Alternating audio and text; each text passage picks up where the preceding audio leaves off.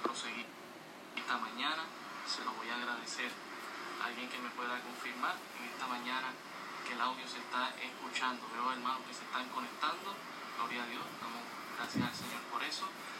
Quisiéramos confirmar que el audio se está escuchando. Les bendiga. Ah, ok, tremendo. Gracias, hermana, por confirmar. Amén. Dios les bendiga a todos. Hermanos, en esta mañana queremos ir a la palabra del Señor. Gracias, Pastor Abraham, por confirmarlo. Mañana queremos ah, ir a la palabra del Señor y seguir con Santiago, el capítulo 4. Hemos seguido la serie de Santiago en esta mañana y estamos ahora en Santiago, el capítulo 4. La semana pasada cubrimos Santiago, el capítulo 3 y ahora estamos en Santiago, el capítulo 4, para predicar la palabra del Señor. Voy a estar dando lectura del verso 1 al verso 10 y esta serie, ¿verdad?, se trata sobre la fe que hemos visto en, en la epístola de Santiago, en la carta de Santiago a los expatriados. Y en esta mañana el tema es la fe genuina va contra nuestros deseos. La fe genuina va contra nuestros deseos. Santiago, el capítulo 4, dice la palabra del Señor, ¿de dónde vienen las guerras y los pleitos entre vosotros? ¿No es de vuestras pasiones las cuales combaten en vuestros miembros? Codiciáis y no podéis alcanzar, combatís y lucháis, pero no tenéis lo que deseáis porque no pedís. Pedís y no recibís porque pedís mal, para gastar en vuestros deleites. Oh almas adúlteras, ¿no sabéis que la amistad del mundo es enemistad contra Dios? Cualquiera pues que quiera ser amigo del mundo se constituye enemigo de Dios. ¿O pensáis que la Escritura dice en vano, el Espíritu que Él ha hecho morar en nosotros nos anhela celosamente? Pero Él da mayor gracia. Por esto dice, Dios resiste a los soberbios y da gracia a los humildes. Someteos pues a Dios, resistid al diablo y huirá de vosotros. Acercaos a Dios y Él se acercará a vosotros. Pecadores, limpiad las manos y vosotros, los de doble ánimo, purificad vuestros corazones. Afligíos y lamentad y llorad. Vuestra risa se convertirá en lloro y vuestro gozo en tristeza. Humillaos delante del Señor y Él os exaltará. Realmente, eh, ¿verdad? Queremos pedirle al Señor que nos hable en esta mañana, eh, viendo el tema de la, la fe genuina va contra nuestros deseos. Y al leer este capítulo nos damos cuenta que cuando hablamos de nuestros deseos, quizás pudiéramos tener deseos genuinos y buenos, pero ¿y qué si no son de la voluntad del Señor? ¿Qué si Dios quiere algo más allá? Eh, eso es lo que va a tratar este, este capítulo y estos versos que vamos a estar tratando en estos momentos. La verdadera fe, la, la fe genuina, va contra nuestros deseos. Vamos a orar. Señor, te pedimos en esta mañana que hables a nuestras vidas a través de tu poderosa palabra, Señor. Que tu Espíritu Santo hable nuestras vidas y nos transformes. Ciertamente necesitamos de tu presencia, Señor, en nuestras vidas. Necesitamos de ti, Señor. Gracias, porque el Espíritu Santo nos recuerda que tú estás aquí presente en nosotros y hemos creído en ti, Señor. Te rogamos que en esta mañana tú hables, Señor, a través de tu palabra y convenzas a los corazones, Señor, de estar alineados contigo, de ir en contra de los deseos naturales y carnales en nuestra vida, para someternos a ti, Señor, y disfrutar del gozo, de la paz y del amor que tú nos das, Señor, cuando venimos a morar bajo la sombra tuya, que eres el Altísimo, Señor. Te pido en esta mañana que no sea yo hablando, sino tu Santo Espíritu y tu palabra, Señor, redarguyendo y transmitiendo a nuestros corazones el mensaje, para que no solamente quede en nuestro corazón, sino que se transforme en buenas obras, Señor, obras que muestren arrepentimiento. Te lo pedimos en el nombre de Jesús. Amén. Amén. Así que vamos a comenzar en esta mañana y ya hemos hecho la lectura en Santiago, el capítulo 4, estamos del verso 1 al 10. Y ah, tengo una proposición para ustedes en esta mañana y es que nuestros deseos naturales, nuestros deseos naturales fuera de la voluntad de Dios solo atraerán mucha tristeza. Nuestros deseos naturales fuera de la voluntad de Dios solo van a traer mucha tristeza. Y es así, y, lo vamos a estar viendo a través de todo el capítulo. Eh, en este bosqueo vamos a enfocarnos en la fuente y el detalle que Santiago ofrece sobre nuestros deseos. Y en el siguiente vamos a estar dando dos ejemplos de dos deseos mal orientados, eso es el próximo domingo. Pero en esta mañana nos vamos a enfocar en que la fe genuina va en contra de nuestros deseos y nosotros tenemos que hacer algo al respecto. Quisiera enumerar los deseos que se ven aquí que podrían ser genuinos o también podrían ser malos deseos. Ah, los deseos que son naturales en todo, en todos nosotros y hasta genuinos muchas veces, los vemos en este pasaje. Mire Santiago 4.1, dice, ¿de dónde vienen las guerras y los pleitos entre vosotros? No es de vuestras pasiones, las cuales combaten en vuestros miembros. Nuestras pasiones son parte de esos deseos y hay pasiones ordenadas y hay pasiones desordenadas. De eso la Biblia habla bastante. Y Dios quiere que nuestras pasiones estén enfocadas y alineadas con Él. Pero aquí a la iglesia eh, que se estaba ¿verdad? distribuyendo por todo Asia Menor a causa de la persecución, a quien Santiago les está escribiendo a estos hermanos que estaban expatriados, es decir, fuera de su patria, él está teniendo una preocupación y es que algunos apasionadamente estaban haciendo cosas que no honraban y glorificaban el nombre del Señor. Entonces hay ciertas pasiones que no honran al Señor, pero hay ciertas pasiones que sí honran al Señor. Ah, también nos dice lo que deseamos en el versículo 2, dice, codiciáis y no tenéis, matáis y ardéis de envidia y no podéis alcanzar, combatís y lucháis, pero no tenéis lo que deseáis porque no pedís. Cuando hablamos de, de, los deseos también, cuán importante es eso, ¿verdad? Tener buenos deseos. Aquellos que son malos deseos o que son deseos que están mal inclinados o no alineados con Dios, sabemos que Dios no los va a contestar. Por eso Santiago está diciendo, ustedes no van a tener lo que, lo que están deseando porque ustedes lo están deseando mal, es un mal deseo. Entonces también el Señor nos recuerda eso. Hemos visto las pasiones y hemos visto los deseos. Pero también están los deleites. En el versículo 3 dice, pedís y no recibís porque pedís mal para gastar en vuestros deleites. Ah, el Señor creó todas las cosas y creó un mundo perfecto para que nosotros nos deleitásemos en Él. Pero ciertamente hay deleites, hay placeres en esta vida que no honran ni glorifican al Señor. Y estas cosas fuera de la voluntad del Señor sabemos que están mal, no es correcto. Así que hemos visto las pasiones, los deseos y los deleites. Pero también hay un cuarto deseo y es el deseo en el corazón. El verso 4 dice, oh almas adúlteras, no sabéis amistad del mundo es enemistad contra Dios.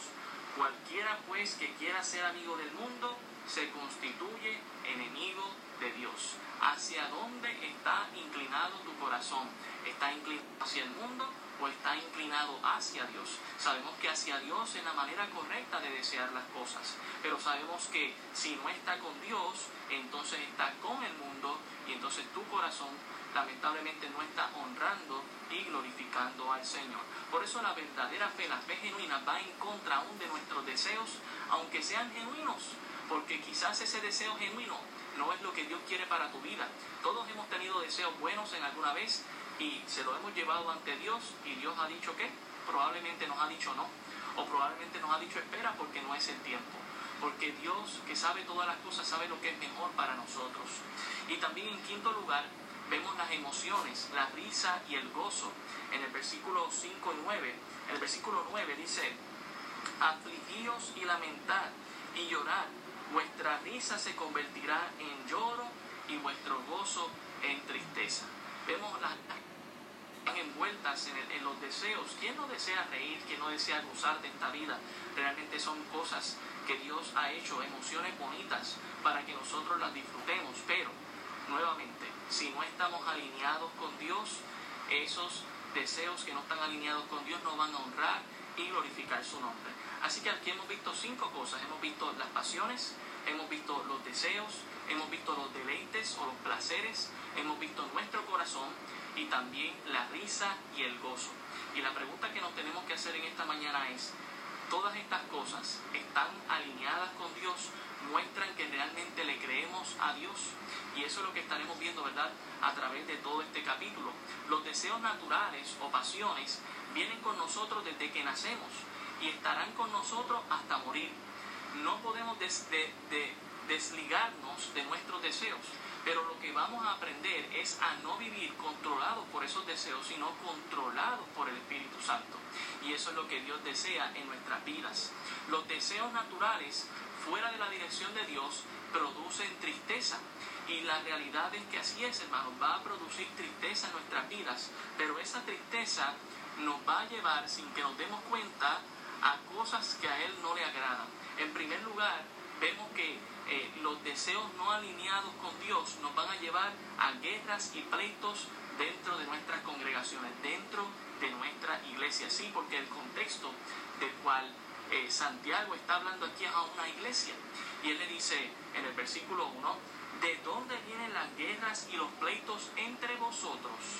Eh, Santiago está viendo que hay peleas, hay disensiones, hay críticas, hay contiendas dentro de la congregación. Y él le dice, no es de vuestras pasiones, no es ese deseo que no está alineado con Dios, no es esa pasión desordenada en tu vida. Les combaten en vuestros miembros. Él les hace esta pregunta, cuestionándoles, ¿verdad? Su fe genuina. Ah, si nosotros tomamos el contexto, ¿verdad?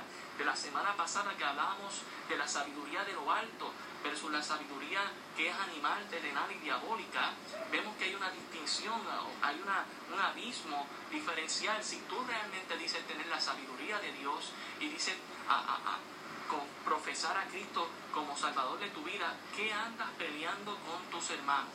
O si quizás en estos tiempos que estamos pasando ahora nos estamos uniendo a más y ha servido para que la iglesia se una. Pero ¿sabe qué? Lamentablemente cuando viene la bonanza y cuando no viene la persecución y cuando no hay tanto conflicto, muchas veces hay desunión, muchas veces entra en la guerra, el pleito, la contienda. Santiago está diciendo aquí, inspirado por el Espíritu Santo, ¿por qué ustedes están con estas guerras, con estas contiendas? Y dice, entre vosotros mismos. Dice, no son vuestras pasiones que están en vuestros miembros. Es decir, las guerras y los pleitos muchas veces resultan entre verdaderos creyentes. En Filipenses el capítulo 4, el versículo 2 dice, ruego a Evodia y a Sintique que sean de un mismo sentir en el Señor. Ah, muchas veces este conflicto aún va a pasar entre verdaderos creyentes. Pablo le estuvo ahí hablando a estas dos mujeres, eh, dos hermanas que combatieron con él en la fe, como dice más adelante en el capítulo 4 de Filipenses, que sean de un mismo sentir. Estaban teniendo una diferencia. Pablo les dice, vamos a alinearnos debajo del propósito de Dios.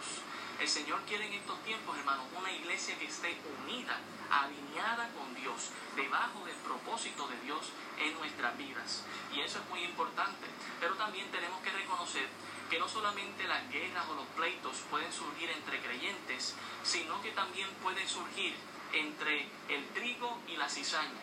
Es decir, entre el verdadero creyente y el falso creyente, que profesa ser creyente, que está dentro de una congregación, en una iglesia, pero que todavía no ha sido eh, salvo, regenerado por el Señor Jesucristo, lavado su corazón, no es una criatura nueva y entonces comienza a crear conflictos con el verdadero creyente.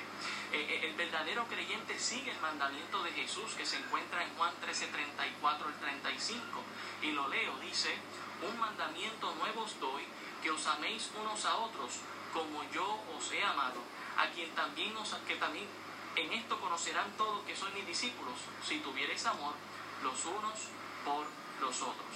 Realmente el verdadero creyente sabe que él tiene que amar a su prójimo, aún a su enemigo es llamado a amar, pero aún a, aquel que está con él en la causa de Cristo debe mostrar amor hacia él, cuanto más hacia otras personas. Jesús no nos quiere en guerras y pleitos, sino en una unidad como iglesia local, en Juan 17, 21 nos dice, para que todos sean como tú, oh Padre, en mí y yo en ti, que también ellos sean uno en nosotros, para que el mundo crea que tú enviaste.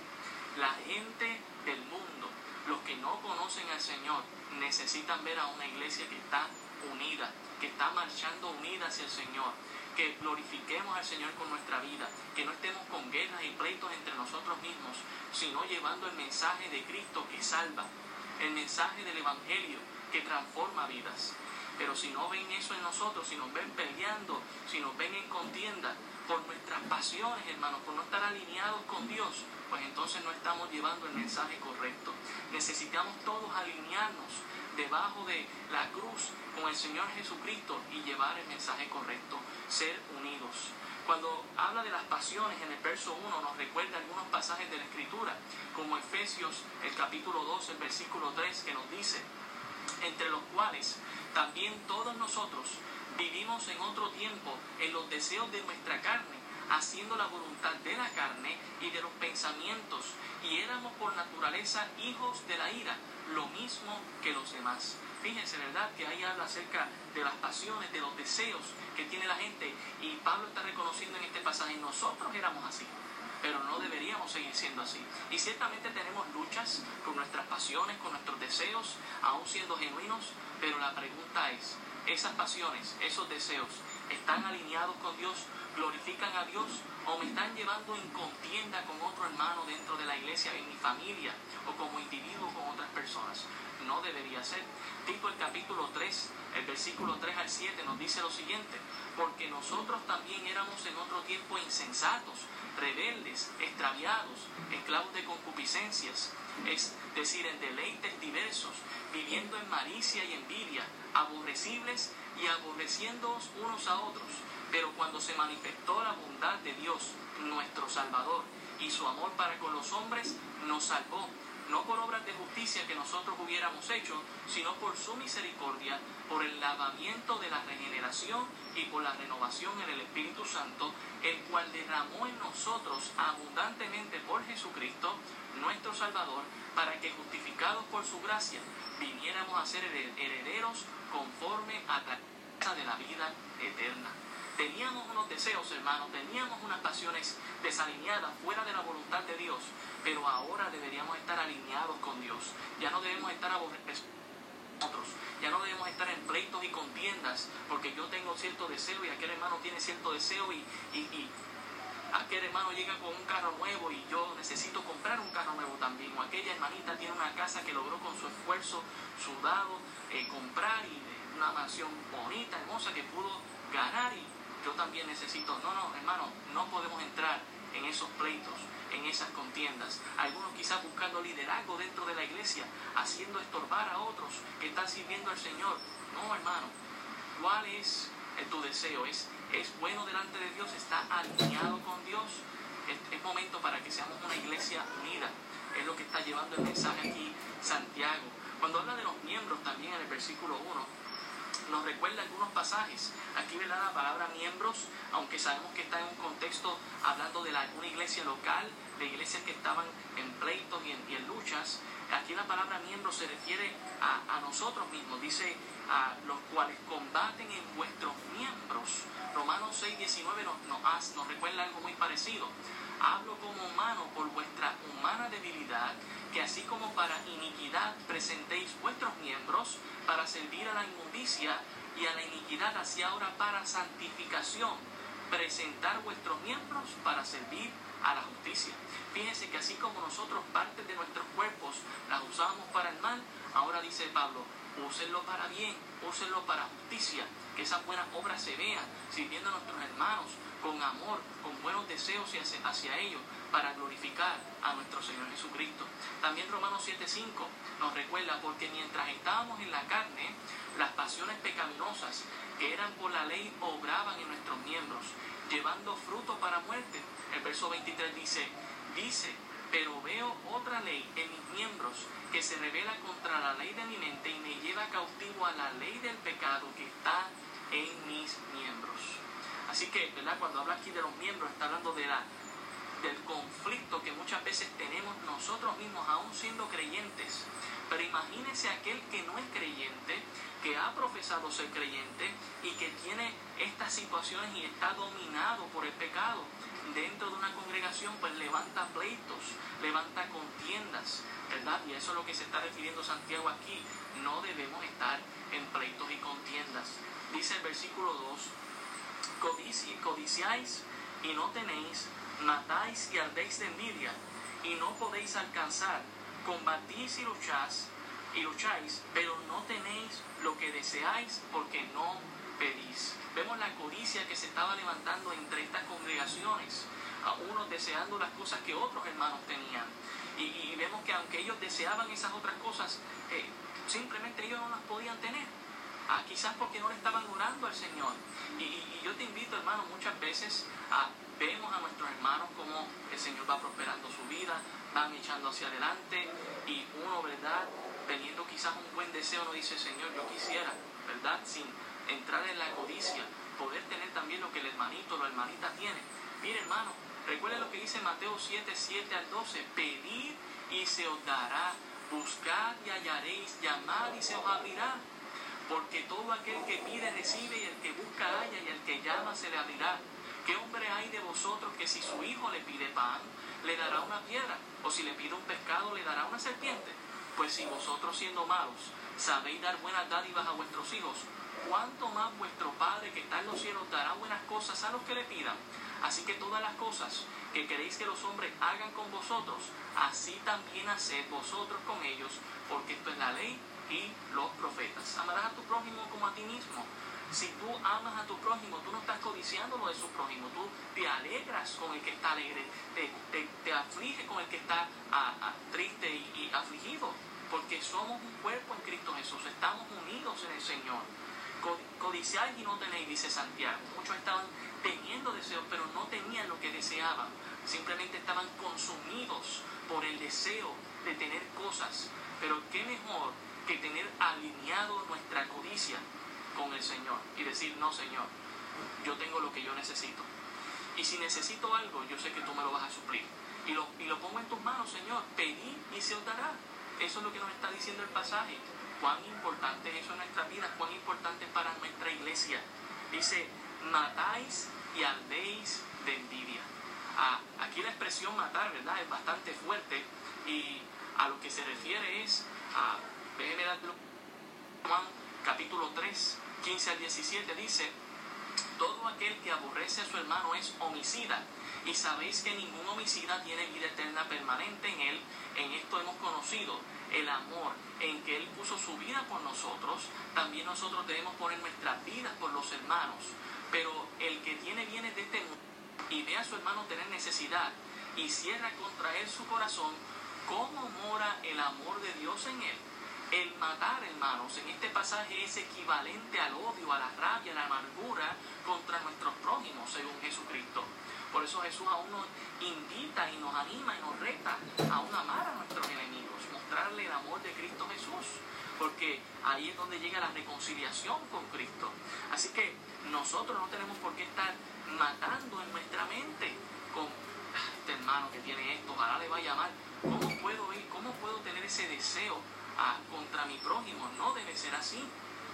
Dice eh, el versículo Codiciáis y no tenéis, matáis y ardéis de envidia. Fíjese cómo la envidia es ilustrada aquí como un ardor, como, algo, como una molestia.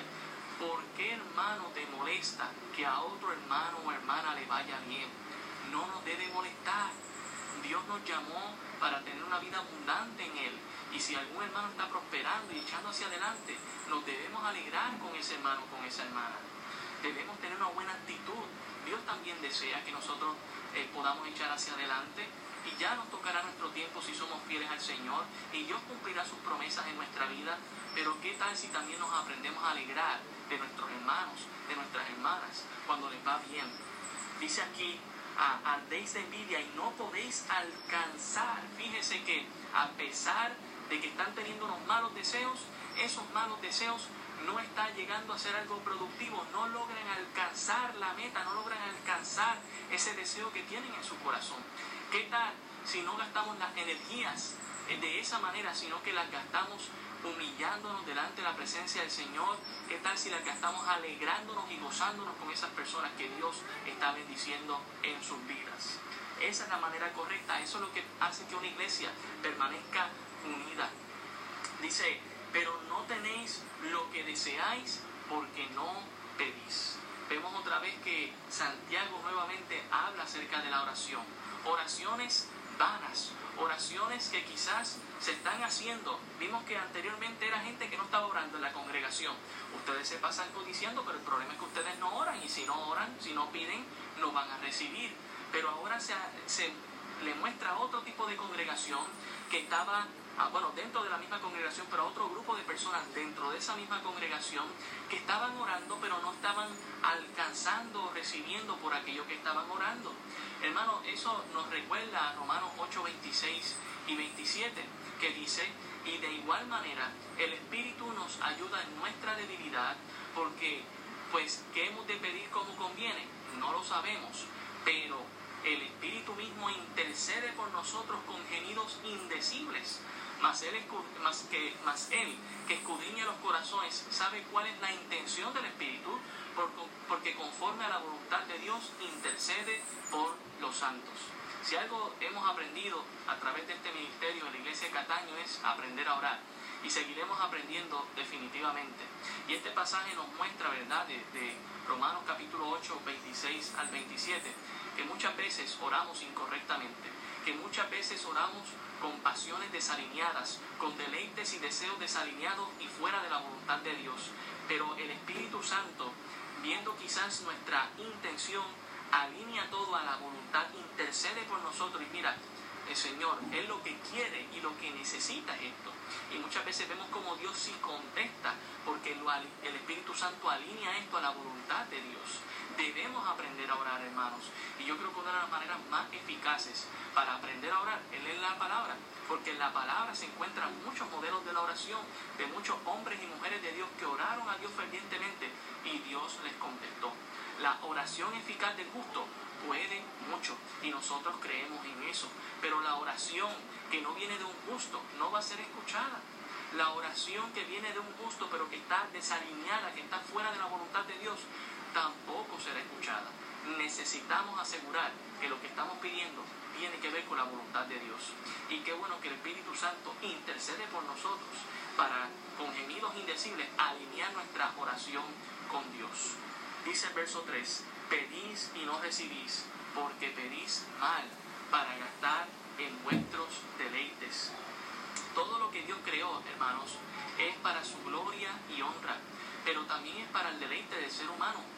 El problema no es que el ser humano tenga deleite, sino que ese deleite o ese deseo glorifique a Dios. Y hermano, te pregunto en esta mañana, amigo que nos estás escuchando, quizás has levantado una oración a Dios y si en primer lugar no conoces a Dios como Salvador de tu vida, la primera oración que debería salir de tu vida es una confesión de pecado y arrepentimiento pidiendo que Jesús entre en tu corazón, porque si no, ninguna otra oración sería escuchada. Pero ¿qué tal al creyente que ha orado pidiendo por algo y no lo recibe? ¿Estás seguro que eso que estás pidiendo glorifica a Dios? Porque si no glorifica a Dios, Dios no lo va a contestar. Sabemos que en la oración Dios dice sí, Dios dice no, pero también Dios dice espera. No necesariamente estoy diciendo que porque Dios no te conteste ahora, sea algo que está en contra de la voluntad de Dios. Dios quizás quiere ver esa oración consistente y permanente en tu vida hasta que sea cumplida en tu vida. Pero aquel que está pidiendo fuera de la voluntad de Dios, no pretenda que Dios conteste su petición. Dice el versículo 3, para gastar en vuestros deleites. El Señor sabe con la intención que nosotros oramos.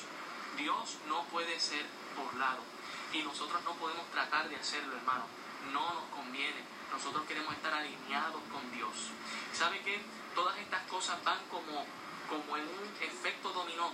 Vemos que hay pleitos y contiendas entre los hermanos por pasiones, vemos que se pasan codiciando y no tienen, que matan de envidia, se matan y arden de envidia unos a otros, piden o no piden, pero si piden, piden mal, y esto va llevando a algunas personas a tal punto, como lo dice el versículo 4, a una enemistad con Dios. Y ese punto es muy importante. Mire el versículo 4 dice, oh almas adúlteras, que la amistad del mundo es enemistad contra Dios. Cualquiera pues que quiera ser amigo del mundo se constituye enemigo de Dios. Estas son palabras fuertes de parte del Espíritu Santo, de parte del Señor a nuestras vidas. Almas adúlteras. Santiago hace una referencia aquí a algo que el pueblo de Israel conocía muy bien. Un adúltero, una adúltera, era una persona que estando casada tenía una relación fuera de ese matrimonio con otra persona. Y el Señor reprendía esto, porque el Señor quería fidelidad y lealtad dentro del matrimonio. Y hay algunas expresiones en el Antiguo Testamento que el Señor usa para con su pueblo Israel, diciendo, tú me has sido adúltero, tú has, tú has querido estar conmigo y con el mundo. Y quisiera ir a algunos pasajes como Ezequiel el capítulo 16, el versículo 26, usted se puede quedar ahí en Santiago, yo le leo el versículo, Ezequiel 16, 26 dice, y fornicaste con los hijos de Egipto, tus vecinos gruesos de carnes y fornicaciones para enojarme. Por tanto, he aquí yo extendí contra ti mi mano y disminuí tu provisión ordinaria y te entregué a la voluntad de las hijas de los filisteos que te, aborrecen, las cuales se avergüenzan de tu camino deshonesto. Fornicaste también con los asirios, pues no fuiste saciado, y fornicaste con ellos, y tampoco te saciaste. Multiplicaste asimismo tu fornicación en la tierra de Canaán y de los caldeos, y tampoco con estos te saciaste cuán inconstante es tu corazón, dice Jehová el Señor, habiendo hecho todas las cosas, todas las obras de una ramera desvergonzada. Palabras fuertes que están siendo dirigidas a una iglesia recordando pasajes del Antiguo Testamento cuando hace esta refrán de almas adúlteras. Hermano, el verdadero creyente no anda con el mundo y con la iglesia, no coquetea con esas dos cosas, pertenece al Señor. Pero ¿qué tal que que profesa ser creyente, que quiere jugar a Dios y la iglesia? El Señor le está viendo. Y te quiero invitar, te quiero animar a que te humilles hoy delante de la presencia del Señor y reconozcas que has estado jugando y coqueteando con el mundo y con la iglesia para que el Señor te restaure. La iglesia te va a recibir, Jesucristo te va a recibir. El Hijo pródigo se fue al mundo y gastó todos sus bienes en deleites. Pero cuando vio que estaba mal, dice que volviendo en sí, dijo, pues voy a casa de mi padre. Allí muchos jornaleros hay. Y cuando fue a casa de su padre, fue arrepentido, pidiéndole perdón a Dios, pidiéndole perdón al padre. ¿Y sabe qué hizo el padre? El padre le recibió necesitamos volvernos a Dios. Si usted está en conflicto con el mundo y con la iglesia, es porque probablemente usted no ha conocido a Cristo como Salvador de su vida. Aquellos hermanos que quizás también tenemos este conflicto de quizás coquetear también con el mundo y tener a Dios. Dios no ve esto bien, hermanos.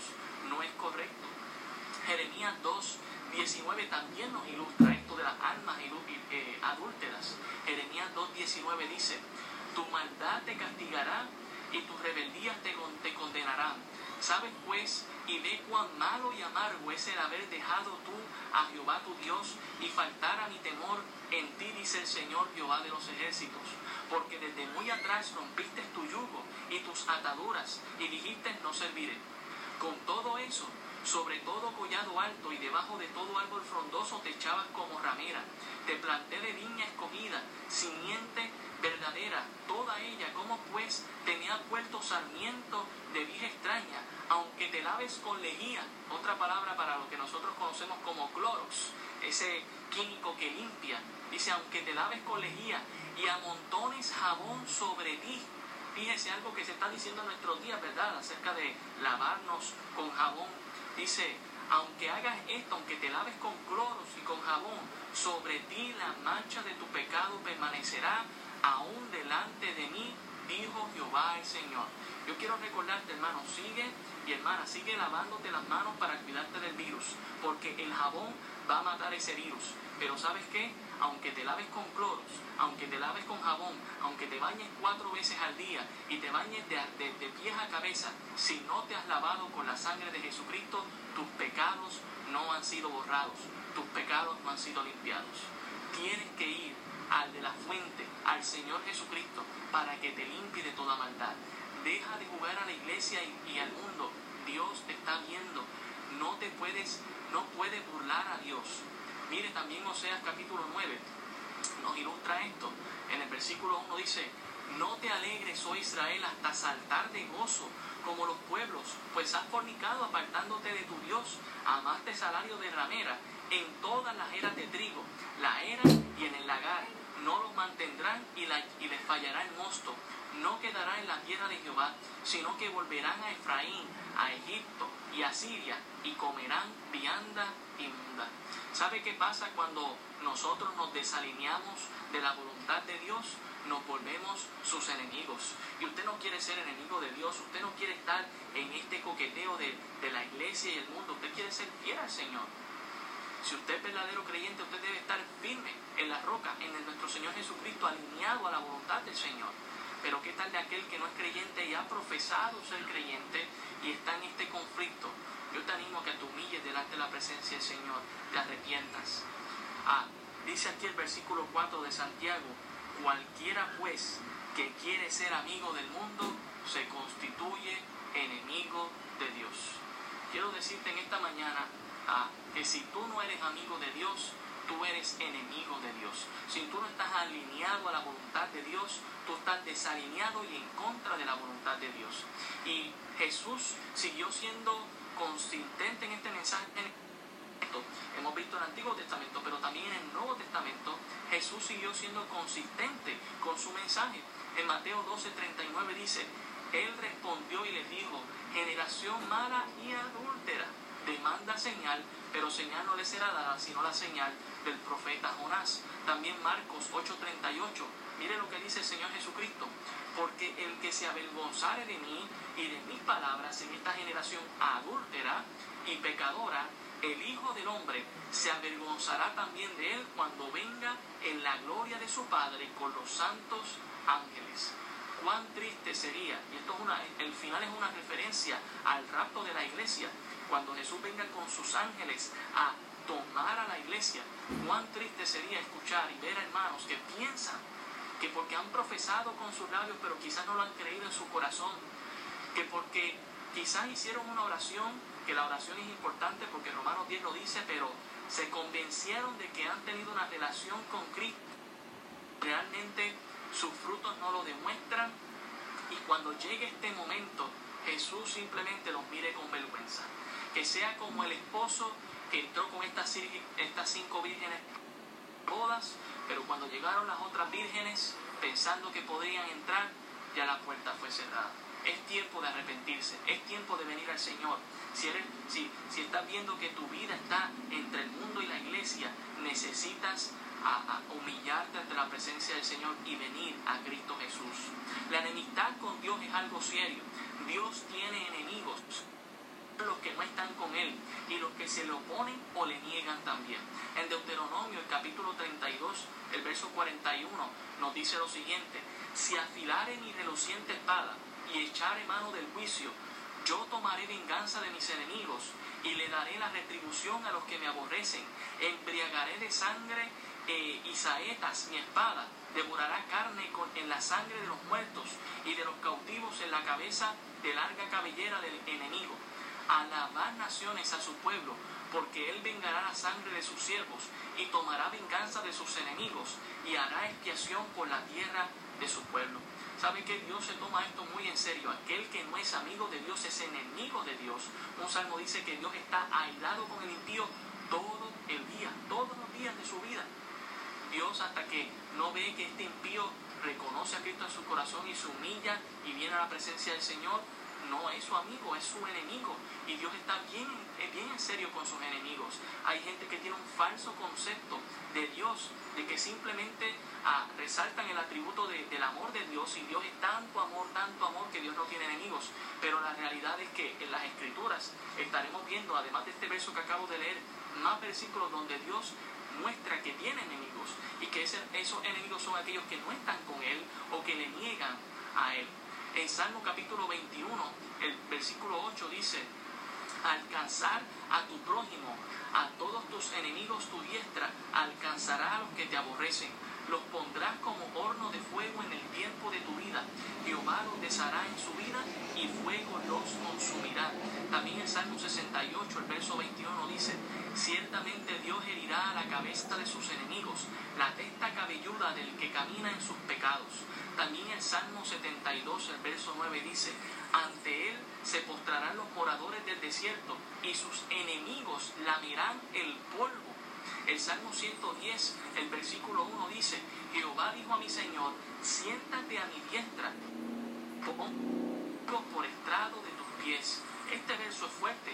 ¿Sabe dónde van a terminar los enemigos de Dios? Debajo de sus pies. Y esto no es simplemente una referencia a Satanás o a los demonios o a la muerte, que es el postrer enemigo, es a todo aquel que no está con Dios. Isaías capítulo 42, Isaías capítulo 42, dice lo siguiente, Isaías 42, den gloria a Jehová y anuncien sus loores en la costa. Jehová saldrá como gigante y como hombre de guerra despertará, celo, gritará, voceará se esforzará sobre, se esforzará sobre sus enemigos. Desde el siglo he callado y guardado silencio y me he detenido. Daré voces como la que está de parto, asolaré y devoraré juntamente, convertiré en soledad montes y collados, haré secar toda su hierba, los ríos tornaré en islas, y secaré los estanques, y guiaré a los ciegos por camino, y les haré andar por sendas que no habían conocido. Delante de ellos cambiaré las tinieblas en luz, y los escabrosos en llanura. Estas cosas las haré y no los desampararé. Serán vueltos atrás y en extremo confundidos los que confían en ídolos y dicen a las imágenes de fundición, vosotros sois nuestros dioses. Fíjense que aún Dios tiene enemigos que él considera que son religiosos porque sirven no al verdadero Dios, sino a otros dioses. También Nahum 1.2 dice, Jehová es Dios celoso y vengador, Jehová es vengador y lleno de indignación, se venga de sus adversarios y guarda enojo para sus enemigos. Dice el versículo 8, con inundación impetuosa consumirá sus adversarios y tinieblas perseguirán a sus enemigos. Fíjense, ¿verdad? Que habla aún de tinieblas, de, de, malos deseos ah, contra sus enemigos. También en Lucas, en el Nuevo Testamento, el versículo, el capítulo 19, el versículo 27, en una parábola, el Señor Jesucristo dice, y también aquellos mis enemigos que no querían que yo reinase sobre ellos, traernos acá y decapitarnos delante de mí. Quizás tú no habías tenido esta figura de Dios porque lo único que te han pintado algunos predicadores es el amor de Dios. El amor de Dios, Dios es amor, nosotros lo reconocemos también y, y anhelamos esa parte de Él, no queremos ver el juicio de Dios en nuestras vidas. Es que Dios es justo y va a castigar y eliminar a sus enemigos. Romanos 5.10 nos recuerda que nosotros éramos enemigos de Él, si es que hemos conocido. Dice, porque si siendo enemigos fuimos reconciliados con Dios por la muerte de su Hijo, mucho más estando reconciliados seremos salvos por su vida.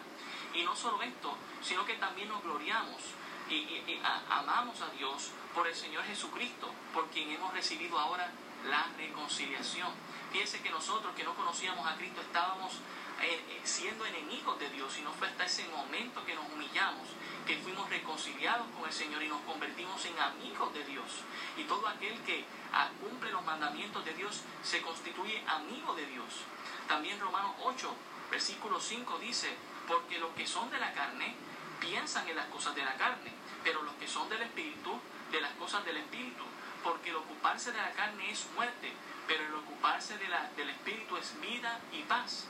Ah, por cuanto los designios de la carne son enemistad contra Dios, porque no se sujetan a la ley de Dios, ni tampoco pueden, y los que viven según la carne no pueden agradar a Dios. Mire eso, ¿verdad? Aquel que piensa que está confesando a Dios en su vida, pero no ha tenido una relación directa y concreta con Dios, no se ha arrepentido de sus pecados, está coqueteando con el mundo y con la iglesia y termina a merced de lo que el mundo y la carne le pide. Dice, es enemigo de Dios. Es lo que está diciendo Romanos. En esta mañana me gustaría que usted analice y mire su vida y mire si usted está siendo enemigo de Dios, porque si usted es enemigo de Dios necesita alinearse a la voluntad de Dios.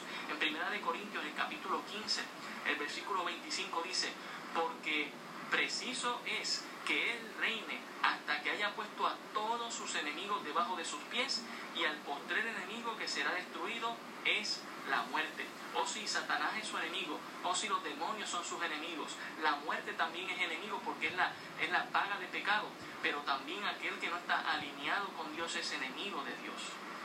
Primera de Juan, el capítulo 12, el verso 15, se nos recuerda la importancia de no estar enemistados con Dios. Dice, no améis al mundo ni las cosas que están en el mundo. Si alguno ama el mundo, el amor del Padre no está en él, porque todo lo que hay en el mundo, los deseos de la carne, los deseos de los ojos y la vanagloria de la vida, no proviene del Padre, sino del mundo. Y el mundo pasa y sus deseos, pero el que hace la voluntad de Dios permanece para siempre. Y te pregunto en esta mañana, ¿cuán alineado estás con Dios? ¿Sabe? Abraham Lincoln en la guerra civil, una persona se le acercó, un general de él se le acercó y le dijo, ¿Qué usted cree general? ¿Dios estará del lado de ellos o del lado de nosotros? Y Abraham Lincoln le contestó, yo me quiero asegurar que yo esté del lado de Dios. Y yo creo que eso es algo que nosotros tenemos que asegurar en nuestra vida. ¿Estás tú del lado de Dios? No, no, no es preguntarnos si Dios está de nuestro lado, es ¿estás tú del lado de Dios? ¿Qué tal si te alineas al lado de Dios?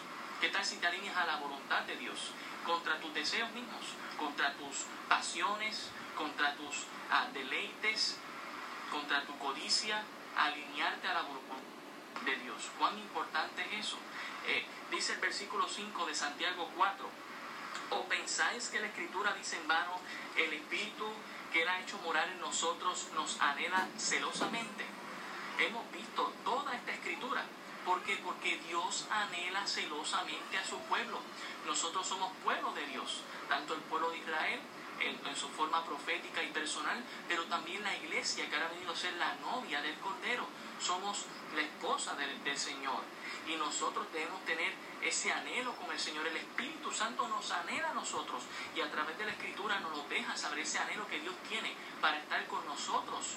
No que seamos adúlteros espiritualmente hablando, coqueteando con el mundo y con la iglesia, sino que estemos alineados con Dios. En Deuteronomio 6, 6.5 nos dice cómo debemos combatir este, eh, este conflicto. Dice, y amarás a Jehová tu Dios de todo tu corazón y de toda tu alma y con todas tus fuerzas. Y esas palabras que yo te mando hoy estarán sobre tu corazón. En Mateo 6:24, el Nuevo Testamento, ninguno puede servir a dos señores porque o aborrecerá y amará al otro y al otro estimará o al otro menospreciará. No podéis servir a Dios y las riquezas. No podemos servir a Dios y al mundo. No podemos servir a Dios y a las riquezas. No podemos servir a Dios y a otras cosas o a deseos personales. Debemos estar alineados con Dios si no somos enemigos de Dios.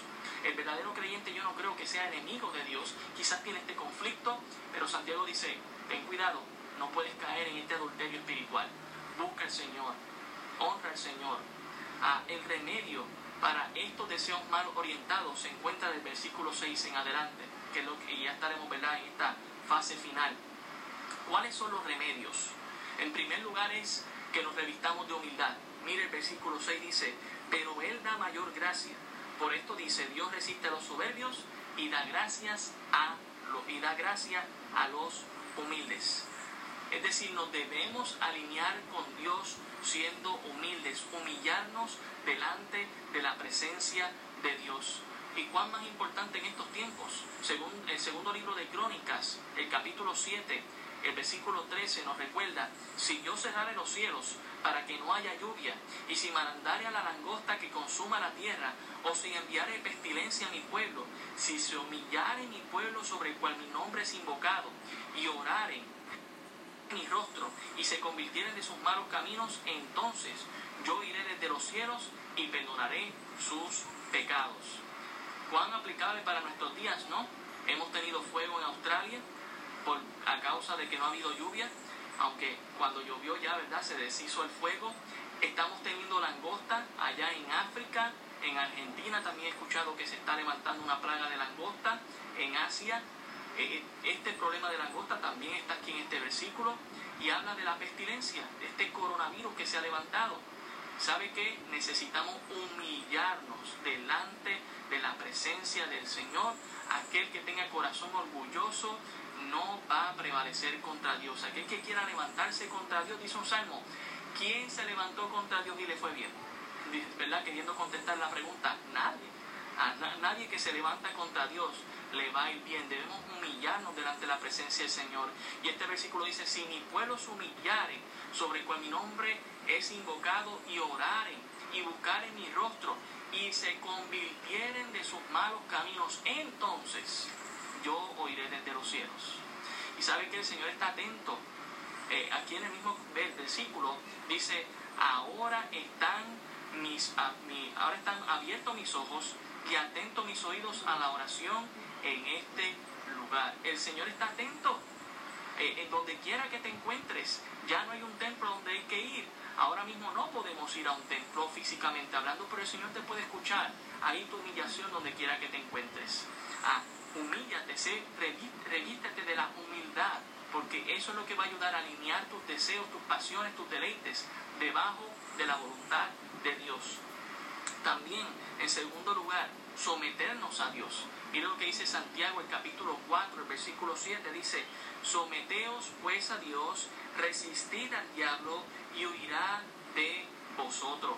Mantener una posición firme, someternos a Dios, alinearnos bajo la voluntad de Dios. Romanos 12.2 nos recuerda, no os conforméis a este siglo, sino transformaos por medio de la renovación de vuestro entendimiento para que comprobéis cuál sea la buena voluntad de Dios, agradable y perfecta. Cuando estás orando, cuando estás buscando la dirección del Señor, estás asegurándote que es la voluntad de Dios, estás buscando tú la voluntad de Dios, sometiéndote, estando entendiendo que debajo de Él, debajo de la sombra del Omnipotente, tendrás el refugio, tendrás el castillo fuerte que es nuestro Señor, que lo necesitas en estos momentos. Sométete a Dios, resiste al diablo, es también el otro punto que se encuentra ahí en el versículo, el versículo 7. ¿Y qué es resistir? Resistir es mantener posición firme en contra de algo. Necesitamos resistir como iglesia, como hermanos en Cristo. Ah, el Señor nos dijo que las puertas de la no prevalecerán contra la iglesia. Pero la pregunta es, ¿eres tú parte de la iglesia? Porque la promesa es a la iglesia. En, en Primera de Corintios, el capítulo 10, el versículo 13, nos recuerda, no os ha sobrevenido ninguna tentación que no sea humana, pero fiel que no dejará ser tentados más de lo que podéis resistir, sino que dará también juntamente con la tentación la salida para que podáis soportar. También Efesios el capítulo 6, el versículo 10 nos dice, por lo demás, hermanos míos, fortaleceos en el Señor de su fuerza, vestido de toda la armadura de Dios, para que podáis estar firmes contra las acechanzas del diablo tenemos que estar firmes en estos momentos. Tenemos que estar firmes de aquí en adelante. No podemos ceder. El enemigo busca muchas veces ventaja y esas ventajas las encuentra en nuestras pasiones, en nuestros deseos, en nuestras oraciones mal enfocadas. O sí, lamentablemente, el diablo contesta oraciones que no están conforme a la voluntad de Dios. ¿Sabe qué? Le doy un ejemplo. Jonás no quiso ir a Nínive, pero Jonás bajó a un barco y pagó para irse en contra completamente de la voluntad del Señor. Dios lo llamó al este y él se fue al oeste. Y él habrá pensado, bueno, parece que el Señor permitió que yo me fuese en contra de su voluntad. Pero sabemos que allí se levantó, una tempestad, dejando saber que estaba en contra de la voluntad de Dios. Muchas veces nosotros causamos nuestras propias tempestades, nuestras propias tormentas, porque estamos en contra de la voluntad de Dios, porque no nos sometemos a Él ni tampoco estamos resistiendo al diablo hay que resistir al diablo. Y lo hacemos sometiéndonos a Dios. Hay que estar firme, amén, hay que estar firme. También debemos acercarnos al Señor. Miren lo que dice el versículo 8. Dice, acercaos a Dios y Él se acercará a vosotros. Pecadores, limpiad las manos y vosotros los de doble ánimo, purificad vuestros corazones. Quería mencionar, ¿verdad?, que el sometimiento a Dios y el resistimiento al diablo dará como respuesta que el diablo va a huir de nosotros. Y eso, ¿verdad? Lo vemos con el ejemplo de nuestro Señor Jesucristo, que fue tentado por, en todo con el diablo, pero el diablo se fue, le dejó. De igual manera, cuando nosotros resistimos al diablo y estamos sometidos a la voluntad de Dios, el diablo huirá de nosotros. Esto es una promesa maravillosa en las Escrituras para aquel que está sometido a la voluntad de Dios. Pero también nos dice el versículo 8, acércate a Dios. Hermanos, nosotros tenemos la oportunidad, aún aquel que no, no ha conocido al Señor como Salvador de su vida, hoy te puedes acercar al Señor sin necesidad de ningún intermediario, tú y el Señor Jesucristo. Hebreos 10, 19 nos recuerda esta gran verdad, dice, así que hermanos, teniendo libertad para entrar en el lugar santísimo por la sangre de Jesucristo, por el camino nuevo y vivo que se nos abrió a través del velo, esto es de su carne, y teniendo un gran sacerdote sobre la casa de Dios, acerquémonos con corazón sincero, en plena certidumbre de fe, purificados los corazones de mala conciencia y lavados los cuerpos con agua pura, mantengamos firme sin fluctuar la profesión de nuestra esperanza, porque fiel es el que prometió.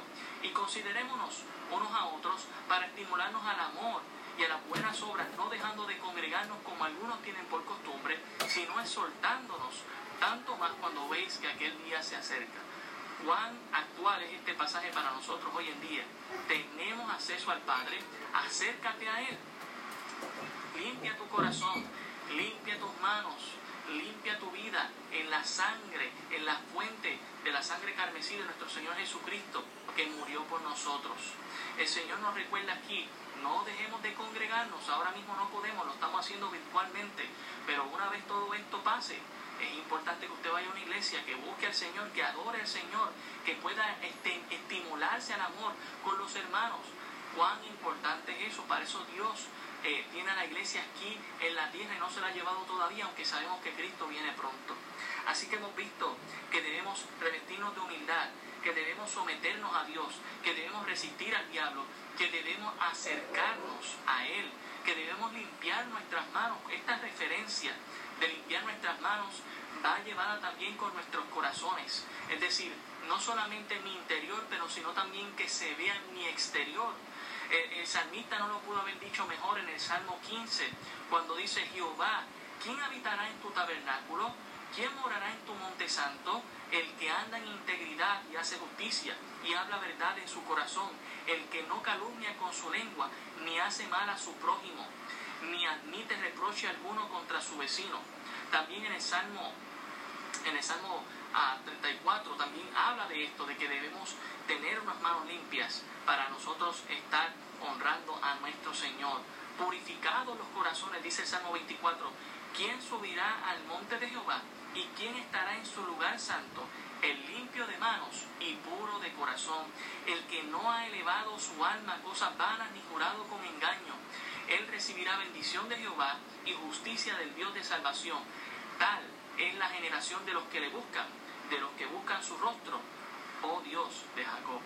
Dios conoce los suyos, Dios conoce los que están alineados a su voluntad. Y yo te animo a que si no lo están, estemos alineados a la voluntad del Señor. No caigamos en nuestros deseos. La fe genuina va en contra aún de nuestros deseos, porque se alinea a la voluntad de Dios, le cree a Dios, sabe que con las cosas Dios nos va a ir mucho mejor, con Dios nos va mucho mejor, creerle a Él, seguirle a Él, es donde vamos a disfrutar de su amor, de su bienaventuranza y de sus promesas. Y por último, debe haber arrepentimiento en nuestras vidas. Versículo 9 y versículo 10 de Santiago dice, afligíos y lamentad, llorad, vuestra risa se convierta en lloro y vuestro gozo en tristeza.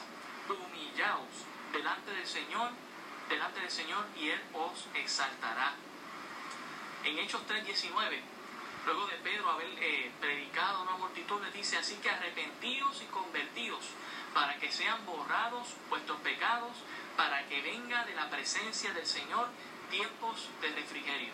¿Estás buscando tiempos de refrigerio ahora mismo? Necesitas arrepentirte de todo corazón. Porque sabes que el creyente pasa por lo mismo que tú, pero la gran diferencia la hace el Señor en nuestra vida. En medio de esta tormenta, de esta tempestad que se está levantando, con la enfermedad, con las langostas, con el fuego, con todo lo que se levante, el creyente tiene paz porque le ha creído al Señor, porque se ha arrepentido y se ha humillado. Pero ¿qué tal tú que no te has arrepentido y humillado? Dios te está llamando para que te arrepientas, para que te humilles delante de Él y tengas el refrigerio que Dios desea para tu vida. Habites bajo la sombra del Altísimo. También Mateo 4:17 nos dice, desde entonces comenzó Jesús a predicar y a decir, arrepentíos, porque el reino de los cielos se ha acercado. ¿Y cuánto más ahora? Que vemos que el Señor está dando las señales, está Estamos en los dolores de parto, según Mateo 24. Estamos viendo las señales de que Cristo viene pronto. Eh, necesitamos arrepentirnos de todo el corazón. También Ezequiel 18 dice, el impío si se apartare de todos sus pecados que hizo y guardare todos mis estatutos e hiciere según el derecho y la justicia, eh, de cierto vivirá y no morirá. Por tanto yo buscaré a cada uno según sus caminos, oh casa de Israel, dice Jehová el Señor, Convertíos y apartaos de todas vuestras transgresiones, y no será la iniquidad causa de ruina. Echad de vosotros todas vuestras transgresiones, con que habéis pecado, y haceos un corazón nuevo y un espíritu nuevo. ¿Por qué moriréis, casa de Israel? Porque no quiero la muerte del que muere, dice Jehová el Señor, Convertíos pues y viviréis. Dios desea que te conviertas, pero Dios te da la libertad de libre albedrío para que tú tomes esta decisión. El Señor está a la puerta diciendo, arrepiéntete, mira mis señales, las enviando para que crean en mí, para que se arrepientan. Este es el momento. Nosotros podemos combatir nuestros deseos alineándonos a la voluntad de Dios, revistiéndonos de la humildad según el versículo 6, sometiéndonos a, Dios según el versículo 7, resistiendo al diablo según el versículo 7 también, según el versículo 8, acercándonos a Dios, limpiando nuestras manos y nuestro corazón, siendo purificados por el Señor y también arrepintiéndonos. Y como estábamos viendo en este pasaje de Ezequiel, el arrepentimiento es dejar de aquello que no le agrada a Dios y voltearte, ser lavado y regenerado por el Señor Jesucristo, por el Espíritu Santo, que te selle y que te convierta en un nuevo hombre. Como dice segundo de, segunda de Corintios 5:17, de modo que si alguno está en Cristo, nueva criatura es. Las pasaron, he aquí todas son hechas nuevas.